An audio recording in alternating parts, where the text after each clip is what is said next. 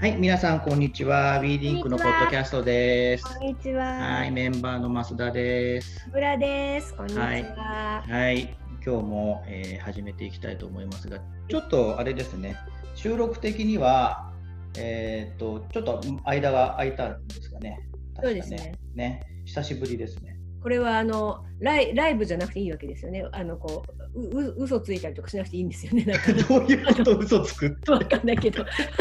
いつ収録しましたのって本当は別の日だったとか。あのじゃあこう今の現状はこうちょっと自粛が明けた感じとか。そうですね、これ今、収録が、えー、と5月の28日です。で、ちょっと、えーまあ、そうですね、宣言が終わって、えー少しちょ、えー経済活動とか、少し、まあ、始まってきたっていう感じですね。そうですね。ね、そうですね。まあ、ちょっと人でも多くなり、うん。まあ、これからどうなるのかっていう感じの、えー状況という感じですね。はい。ということで、えー、と今日も、えー、Zoom で、えー収録をしていますが、えー今日もゲストの方を呼んでお話を伺いたいと思っております。ということで、じゃあ早速ゲストをお呼びしたいと思います。はい。えー今日のゲストは、えー NPO 法人花ラボ代表理事の住めぐみさんです。はい、どうぞ。はい。うんはい、こんにちは。こんにちはこんにちよろしくおは。願いします。お願いします。ということで、じゃあ、えっ、と、軽く、えーお仕事の内容とかを、えー自己紹介って形で、えーお話ししていただければと思います。はい。えっ、と NPO 法人花ラボ代表理事の住めぐみです。えっ、と花ラボはあの女子学生のリーダーシップと想像力を育んで未来の社会変革の内定を輩出していこうっていう活動をやってるんですけれども、あのまあ主に2つの事業をやっていて、まあ、1つはメディア事業で、まあ、あの学生記者を育成して、まあ、社会で活躍する女性たちをこう取材して発信していくっていうような、まあ、メディアをやってます。これは2008年から、まあ、細と続けています今でも。でもう一つが社会課題解決事業で、まあ、あの何らかの社会課題をテーマに自治体さんとか企業さんと一緒にまあ解決策を考えて、まあ、実際に形にしていくというようなことをまあやってますね。はい、はい。はい、ありがとうございます。ということで、えっ、と、すみさんとは私、えっ、と、増田が、えっ、と、以前、あの、僕が、えーまあ、えー社員とかではないんですけど、えっ、と、メーカー、バッグのメーカーさんの工房に、えーちょっと在籍していたことがあって、で、そこで、ちょっと、まあ、えー、さんがそのメーカーさんとちょっとお仕事をしているっていうところで、えっ、と、ご一緒してっていうところから、うん。えー、と始まっているんですけどそれだからもうそれも結構前ですよね。そうなるとそうです。ね。ね いつだったかなってい いう う。時の経つのは早いデザインしたとかそういうのではない。そうではなくてですねもともと私そのウェブデザインの仕事をずっとしていまして、まあ、今もやってるんですけどもあのでそのメーカーさんのまあ広報をちょっとお手伝いするような確かそんな感じだったと思うんですね。でちょうど墨田区にあの東京都がやってるそのソーシャルえーっと社会起業家向けのあのインキュベーション施設があったんですあよ。はいはいはいで。そこに入居していってあはいでそはいの関係でそうそうそうつながりができてっていう。そうだそうだ一回一回お邪魔したな確かそのインキュベーションのところに。そうそうでそうそう墨田区でいろんな活動をやってる人がまあ集まっていたので、うんまあ、そこでだいぶねあの限定で墨田区の借りてつながりがみたいな感じなんですよね。そうそうそう3年間がマックスみたいな、それまでに成長しなさいよっていうそんな施設でした。成長したんですねそれでね。それはそどのうですかね 花ラボ前っていうことに？あうんうんあの花ラボ立ち上げてからかたそうかそうか。うんですね。うんああそっかそっかそっか。そうなんですよ。でその前はずっとそのウェブの、えー、と事業 NPO というよりはウェブの制作会社を実はやっていて、でそっちをメインでやってたんですけれども、まあそのうん私もこう商売うまくないので あの非営利活動の方が中心になってきまして、まあ、それだったら NPO の方がいいんじゃない分かりやすいしっていう声もあったので、まあ、じゃあ NPO を立ち上げようっていうのが2012年ですかね。うんうんえそっかそっか。じゃあその頃っていうこと。そっか。そうですね2012年、まあもうちょっと後あったかなでも、うん。でも2013とかそんな感じですかね。うん確かにそのくらいなのかな。そうなんですよね。そうそう。で、そんな感じで、えっ、と、まあ、えーいろいろうん一緒にさせていただいたりとか、あとはイベントとかね、なんかうん。メーカーさんがやってるイベントとか、なんかそんなのもなんかやったりとかして、そうですね。お手伝いさせてもらいましたね。うん。そうなんですよね。うんうん。そうそう、そんな感じで、うんえー一緒にさせていただいて、で、えっと、今日お話を聞いていこうかなと思うんですけど、えっと、とりあえずあれですよね、そのそんな中で、えっと、アンケートいただいてて、えっとまあ、今こんな、まあ、コロナ禍っていうところで、えー今、プロジェクト、アンケートに、えっと、プロジェクトが一部中止になって、今後全くわからないっていうところで書いていただいたんですけど、今現在もそんな感じですか？今はですね、まあ、オンラインで実はそのプロジェクトを進めているのもあるんですよね。やっぱりその昨年度まででも対面でやるのが前提みたいな感じだったので、もう対面でできないからじゃあ中止ってなっちゃったんですけども、その後始めたプロジェクトはもうオンラインでやるしかないからオンラインでやってるんですね、今その働く女性の健康に関わるプロダクトのプロジェクトやってるんですけれども意外とこれできるなっていう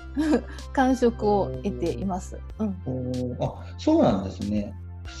じゃあもうやっぱり今までやっぱりリアルじゃなきゃダメっていう思い込みっていうかそういうのがあったけどできるじゃんみたいな。そうそううん意外と その、まあ、私はもちろんそのプロジェクトメンバー全員知り合いだったんですけど、でもその中では初めましての人もいるしだからリアルで会ったことない人もいるわけなんですよね。それでもなんとかあの合わせるなっていう感じなので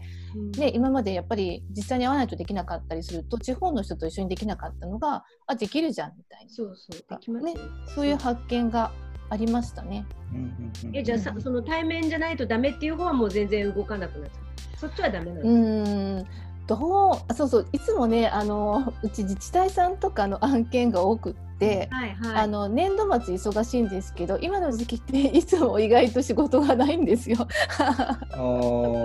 なのでなんかまあ幸か不幸かあのうまくなうまくというかまあのんびりできることをやるみたいなそんな状況ではありますね。うんあーそうなんですね。そうそう。うんでもあれですよね、えっと、大学の講師も今もやられているっていうこと？あはいやってますね。今武蔵野美術大学の非常勤講師。で大学院にいらっしゃるんですよ今。そうなんですよ大学院生なんて。ね、何事が起こってるのかと思って、ね、あしいろいろしながらなぜそのようにね向上心にあふれて 勉強してんだろうと思ったんですよ。あのですねあの私本当大学大学も実は2つ出ててどんだけそれで、ね、なんか読みましたよ。昔は悪い子だったんですよね、スミさん。そうですねやっぱりこの目的がはっきり見えないとねあの、うんまあね、で勉強しようって思ったらこうどんどんできる子に育っていったんです。そうですそうです。2つも出てどんだけそうのまあ、あのでも2つ目はそのむさびの通信教育課程だったので、はいはいその働きながらあのウェブデザイナーの仕事しながら、えー、と大学に通って、まあ、5年ぐらいかかりますとかね卒業するのに。いやーもうきつかったけどなんかもうそこは根性で卒業しましたね。あすごいですね。もう本当根性で。でもまあ今、うん、んそうそう。非常勤もだからその通信教育課程のスクーリングとか教えてたりとかするので、へー。とかあとが添削とかもしたりするんですけど、ね楽しそうですね。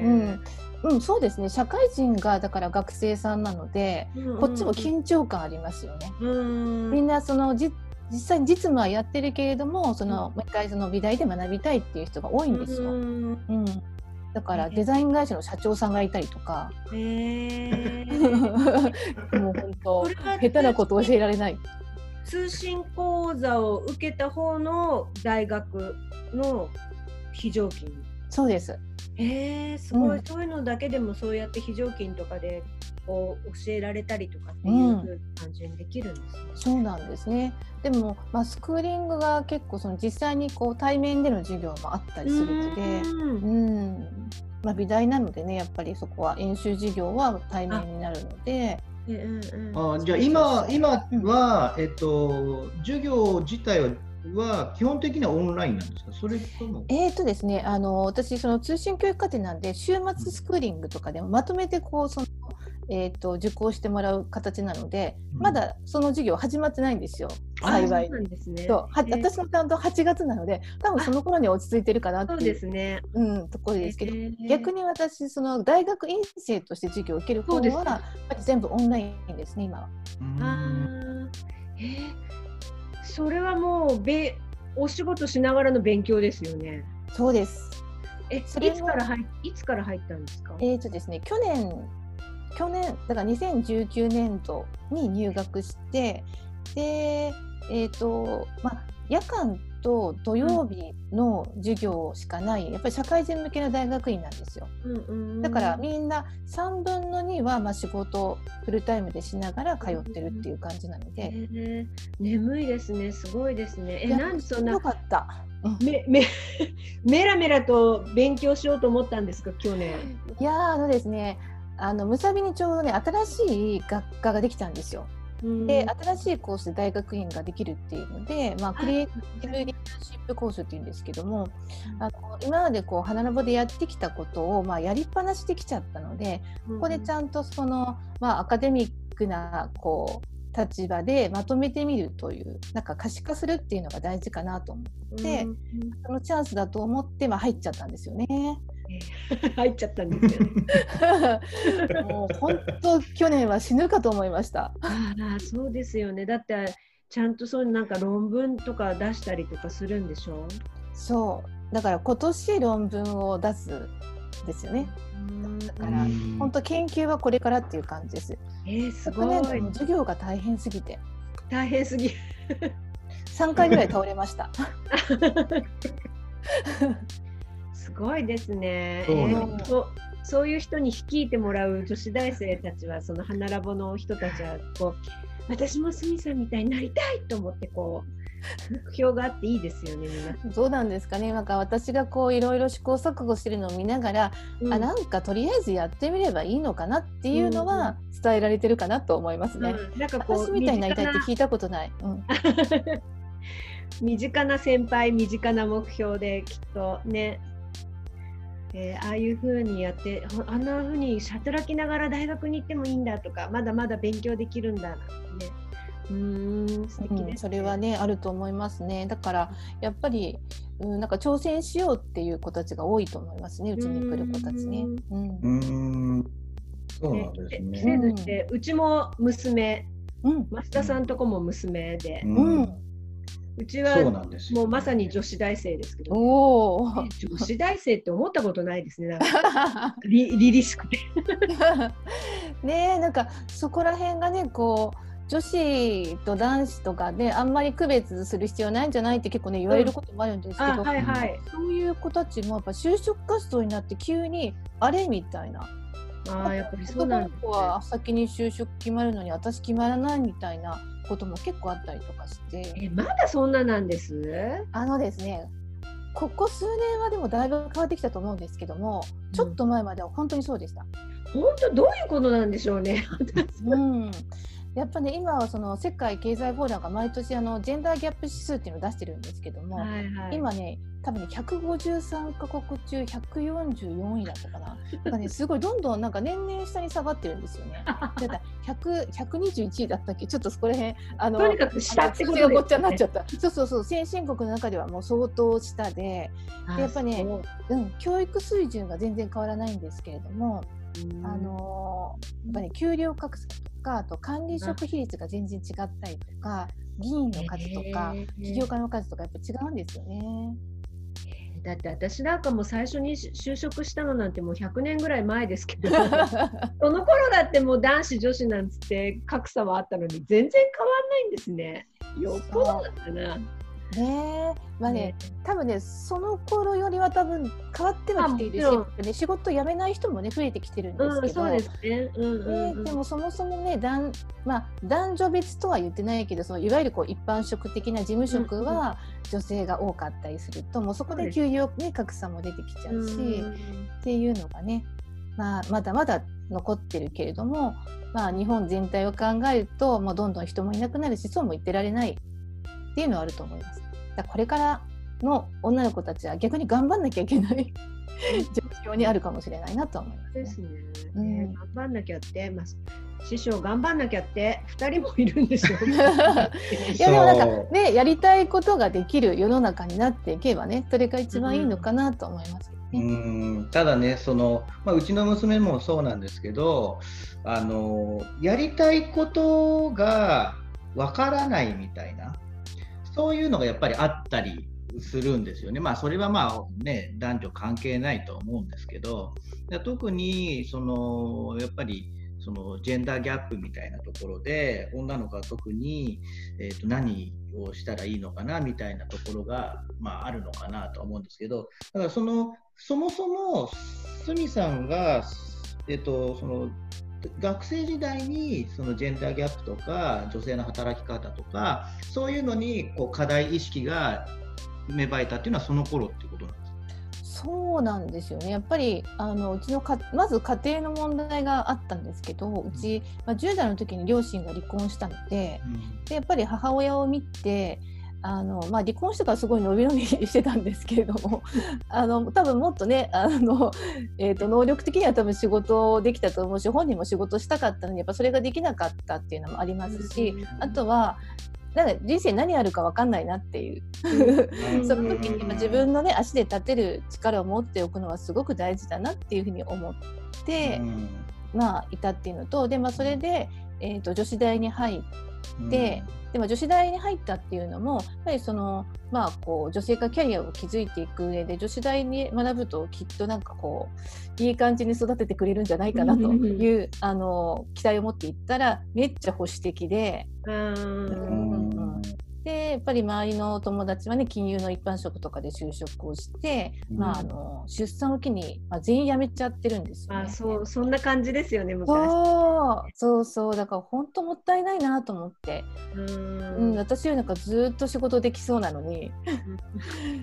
ななんだろうな本人の意思だったらいいけども多分そこまで深く考えてたわけじゃなくて、うん、なんとなくね時代の流れでそうしちゃって、うん、結局復職するのもすごく大変だったりとか、うん、本来の力を生かせてないっていうのがなんかすごいモヤモヤしちゃって。うん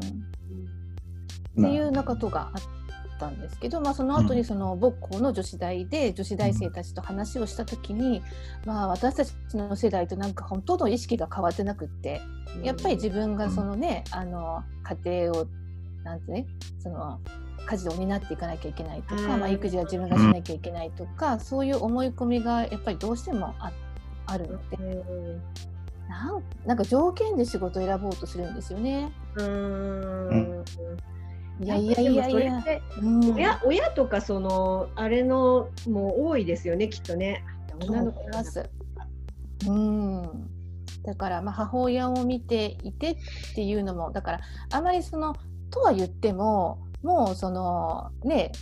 木村さんもそうですけどいろんなこう、ね、仕事されてる方世の中いっぱいいるじゃないですかでも出会わないんですよね、うん、なかなか。だから自分の母親をこうロールモデルと考えてしまうと、うん、こんな家事もして働いて めっちゃ大変そうみたいな のがあったり、ね、何にもしてない私みたいな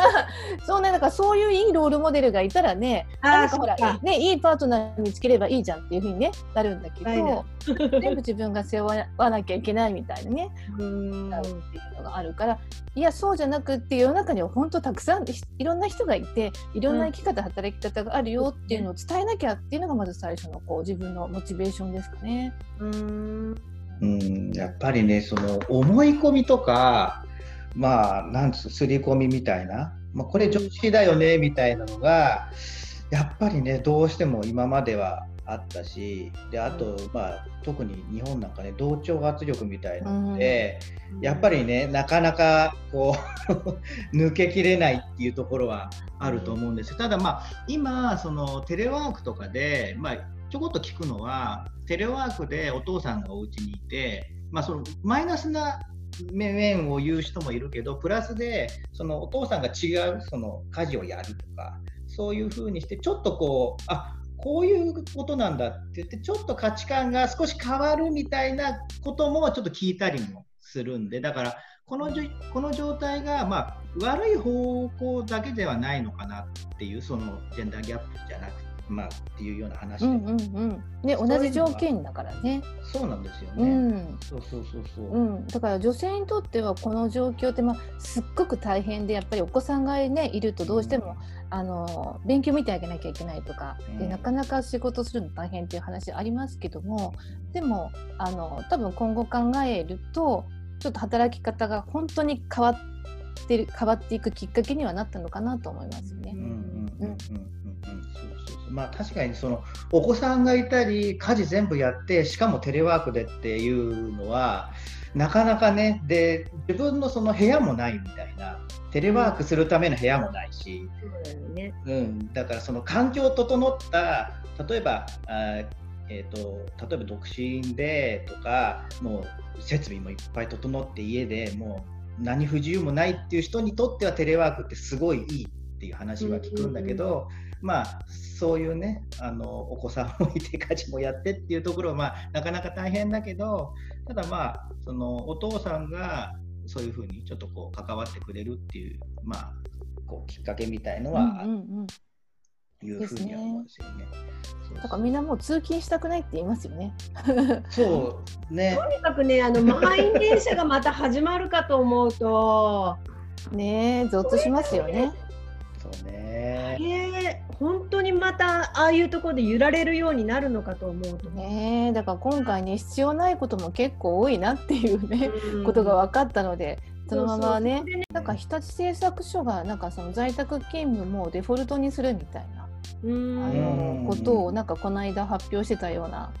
あの標準にするっていう話があったので。全然それでいいと思いますよね。うん、本当、それでねできるんだったら、うん、だってパソコンあればほとんど何でもできるじゃない。そうなんですよね。うんうんだからそうやって変わっていく会社に多分いい人材が集まるっていうようななんかそういうね循環ができていくとあそうです、ね、きっと会社も変わっていくのかなとは思うので、うん、だから良い人材はそういう会社に転職してほしいですねむしろね。どんどんね。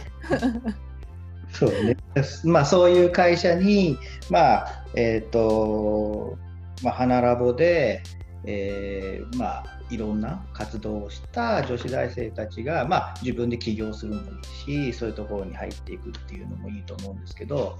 そもそもその女子大生の、えーと、価値観みたいなところにえこれで大丈夫っていうところがあって花ラボっていうものを立ち上げたっていうそういう流れになって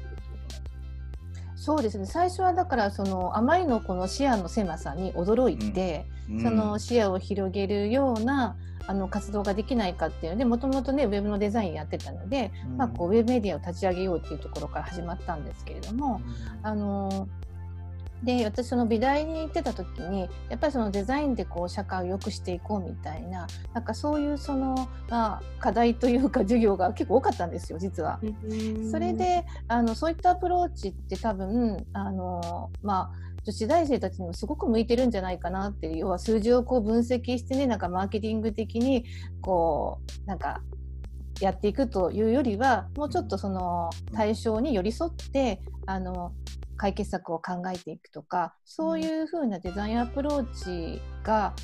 できたらいいなっていうのをなんか漠然と思っていってでそのまずメディア始めた時に学生記者をこう育成していったんですけど、まあ、育成というよりはなんかねすごい彼女たちが土台を作ってくれたっていう感じだったんですね。私が育成されたっていうか感じで。でもう私がこうやりたいんだって言ったのをこう一生懸命形にしてくれてたんですよ。でそういう彼女たちを見てあ場さえあれば彼女たちって力を発揮できるんじゃないかなってその時に思って、でもっとこうじゃあ活動の場を広げていこうというのでその大学の時にやっていたその社会課題のにこう挑むみたいなあのそういうプロジェクトができないかなってずっと思ってたらたまたまね声をかけてくださった人がいてで自治体さんの地域課題をこう解決するプロジェクトっていうのを2011年に初めてトライしたんですよね。2011年っつったらあれです？あの地震とかは？の後ですね。後ですね。うん、そうそうやっぱりその東日本大震災の時にやっぱそういう社会的な活動をやってる人と結構知り合う機会があったりもしたので、まあ、そういったご縁もありますしで、まあ、やってみたらやっぱり彼女たちがこうどんどん新しい力をこう発揮していくっていう姿を見ることができて、うん、あってよかったんですね。えもうあメンバーも結構じゃあ代替わりっていうかあれですね、うんうん、時のメンバーはもうきっと卒業したりとかして。そうそうそうそうそう。だから今ね花ラボの理事をやってくれてるうちの一人はそあ二人が卒業生か。人。あじゃあもう引き継いでまた次の新しい人たちを、うん、今どのぐらいのか人数で活動してるんですか？えっとですねそのスタッフ的に活動してるのが20人ぐらいですかね。あの、まあ、卒業生だったり、まあ、その花ラボの理念に共感してくれてあの活動してくれてる人たちがいてでそこにその学生たちがプロジェクトベースでこう学生記者をやったりとか、うん、その社会課題解決のプロジェクトに参加したりとかそういう感じでやってますね。大学もいろんなところからいろんな大学。本当にいろんなところ、うん、いろんなとこですね。でそれはいいですね。いろんなところと交流できるの、うん、そうそうそうそうそう。だからうちに来る子たち基本的にはその大学のその授業で単位を取るとかではなくって、自主的に来てるんで主体性がやっぱりもともと高いのかなという気はしますね。うん、あそしたらでも話は早いですねきっとね。やろうって思ってる子たちだから。うん、やっぱ単位を取るために来る子たちっていうのはなかなかねあの、うん、ちょっとモチベーションが続きづらいというところはあると思うので、うん、でも最近の子たち見てては受け身の子がちょっと増えてきてるなという感覚はあるんですよ。うん、だからそうそういう子たちがねこう能動的になんか自分で主体的に動けるような場作りっていうのをもっとやっていかなきゃなっていうのはね。いいんですよ、やらせればそういう子たち 学んで。ねそうそう。だから多分ね大人たちがねいろいろ準備しすぎてると思うんですよね。うん。だから先生たちも怒らないじゃないですか今って、怒るとまたね怒られるからそうそう。だからねいかにその枠の中で効率よくやるかみたいなところをこう、評価されたりしてきたので、まあ、そうしようとしちゃうんですよね。うんまあ、楽ですね。だってね。そうそうだけど正解のないことに向き合う時ってもう試行錯誤していくのがすごく大事じゃないですか。まずそこがちょっとあのそこのスイッチ入れるのが難しい子たちもまあいますね。だ全然今までの価値観と違うことをこうやっていかなきゃいけないっていうところですよね。正解を、えー、答えなさいじゃなくて正解がないけど、えっと、じゃあどうしましょうかっていうであのえっと、花ラボの、えっと、ホームページかな、このもやもや女子っていうのがあるじゃないですか。はい。そうそう、もやもや女子っていうのが、うん、えっ、と、あるんですけど、あのこれ、まあ、今まだあの配信はしてないんですけど、えっ、と、ある、あのまあ、えー、収録した、えー、僕なんかの、えーと、ウィーリンクの収録した中で、えーと、もやもやっていうのが1個あのキーワードであったりするんですね。それちょっとアート的な話なんですけど。これ関係ないんです。もやもや、もやもや違いなんです、全然。たまたまの偶然、うん、偶然、偶然っていう。そう、偶然。ももやもやって急に見てたら、あれ、もやもやって書いてあるなと思って。え、何？もう、じゃあ、この世のトレンドってこといいね。えー、わかんない。楽しみにしてください、すみさん。あうんもやもやって話出てる今すごい。えなんかうー寒い。えー、本当に？そうなんかモヤモヤってまあその時僕が思ってるそのモヤモヤっていうのはまあ、まあ、同じだと思うんですけどなんか気になるとかなんだろうこれみたいなものを持ち続けるっていうことを良しとするかどうかっていうところ。なんかモヤモヤはせモヤモヤは解消されなきゃいけないみたいな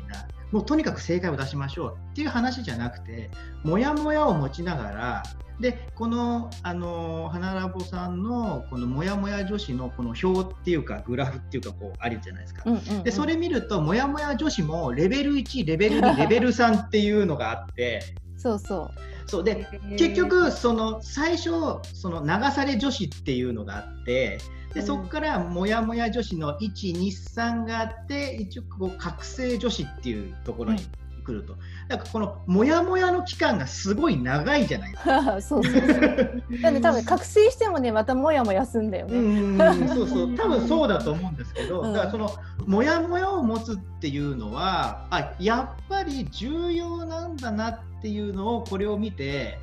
あ共感したっていう 僕の中で。そうなんです。だからね、もやもやがないと人は動かないって私思って。やばいねそうなんだ。みんなそうそう。だからね、もやもやだから一番最初のそのレベル1のもやもやっうんていうのは、うんその自分自身なんかこのままじゃ良くないけど何していいかよくわかんないみたいな、うんうん本当すごいもやもやが全くクリアじゃないですよ。うんだけどやっぱそれがこうその自分を動かす原動力になって飛び込んでくるっていう。うんあのそういう形なんですね。で、うんやっぱ行動しないとモヤモヤってこう明確になっていかないと思うので、うんまあ何らかのそのアクションをこう花ラボの中で取れるように最初はいきなり難しいところじゃなくってちょっとこうライトなところから関わっていって徐々に徐々にこう自分がこうちょっと背伸びして手が届くようなあの、うん。まあ、ちょっとっていうかだいぶ背伸びさせるんですけど、うん。あの そうやってこう自分のやりたいこととか自分の興味の方向がこう徐々に明確になっていくみたいな。でもまたやってみるとまたできないこと出てきてモヤモヤするけどやっぱりモヤモヤなのでこうレベル感が変わっていくっていうのがありますよね。うんうんうん。うん。そう私だってそういう意味ではモヤモヤまだしてますもん。うん。みんなもやもやしてますよね。そうそううん。覚醒はしたつもりだったけど、うん。だからなんでか覚醒する瞬間もあればやっぱまだモヤモヤに戻るみたいな、うん多分ね行ったり来たりだとは思うんですよね。うんうんうんうんそうですね。だからまああの終わりはない。うんそうそう終わりはない。終わりはないんですけどね。そうそう。まあとにかくこのあモヤモヤっていうのを見たときに。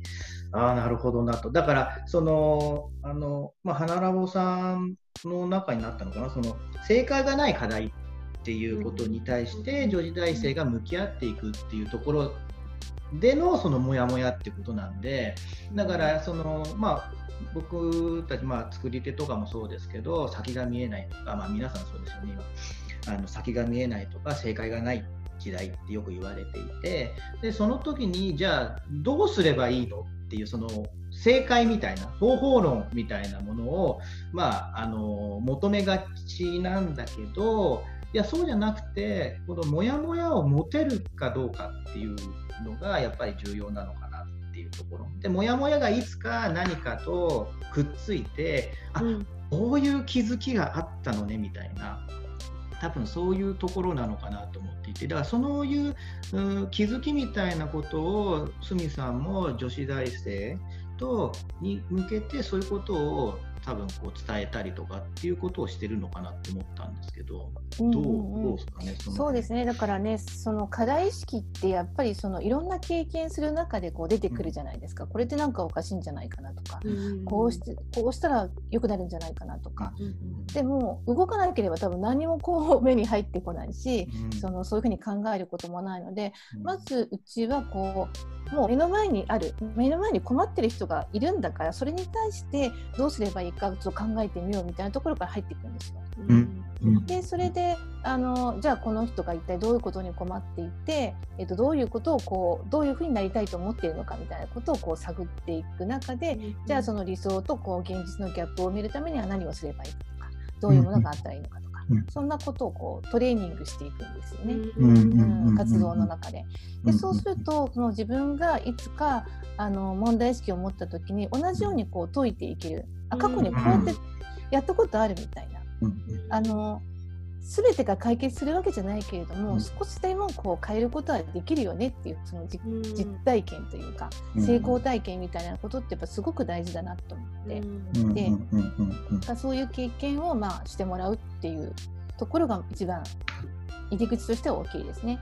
でもし明確にもうこういうことしたいっていう子がいたらまあそれは応援していくけれども、やっぱね、そこそこまでその課題意識が明確な子っていうのは少ないのでね。まだまだ、ううんんうんうんうん。私だって起業したのも 30, 30後半とかなんでうん。全然、うん、でもやるやる気になれば絶対女子の方がねいけると思うんですよ私は。うんうんうんうん。だってこ今回のこのウィリンクのポッドキャスト撮ろうって言ったってもう女子ばっかりなんですから思いつくのが。そうなんですね。だ男子も入れてこうよと思うんだけど面白いですねそれの人に。も聞きたいこの人にも聞きたいってもう女の人ばっかり続いていいですね。まずいだろうってちょっと気がするんですけど。そっかそっか。そうそうそう。そうだからなんかそういう人たちの存在ででもね若い女の子にとってはすごい心強いっていうか、うんうんあこんな風にねあのなんか課題に向かってこう、うんね、突き進んでる素敵な女性がいるんだとかねなんかねそういうのを知ることって大事じゃないですか。本当ですよね。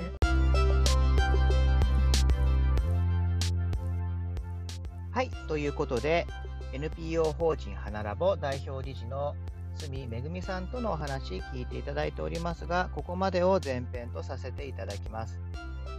えー、すみさんとのお話の中で出てきたもやもやというキーワードなんですが、えーこれは前々回の WeLink のポッドキャストに、えーゲスト出演していただいた美術教育科の田中玲さんとのお話の中でも出てきたキーワードです。興味のある方はぜひそちらも、えーお聞きいただけたらなと思います。ということで、えー、すみさんとのお話後編ですが、えー内容的には、えー正解のないということにどういうふうに向き合っていくかっていうことをお話しいただいております。ということで後編の方もぜひお聴きください。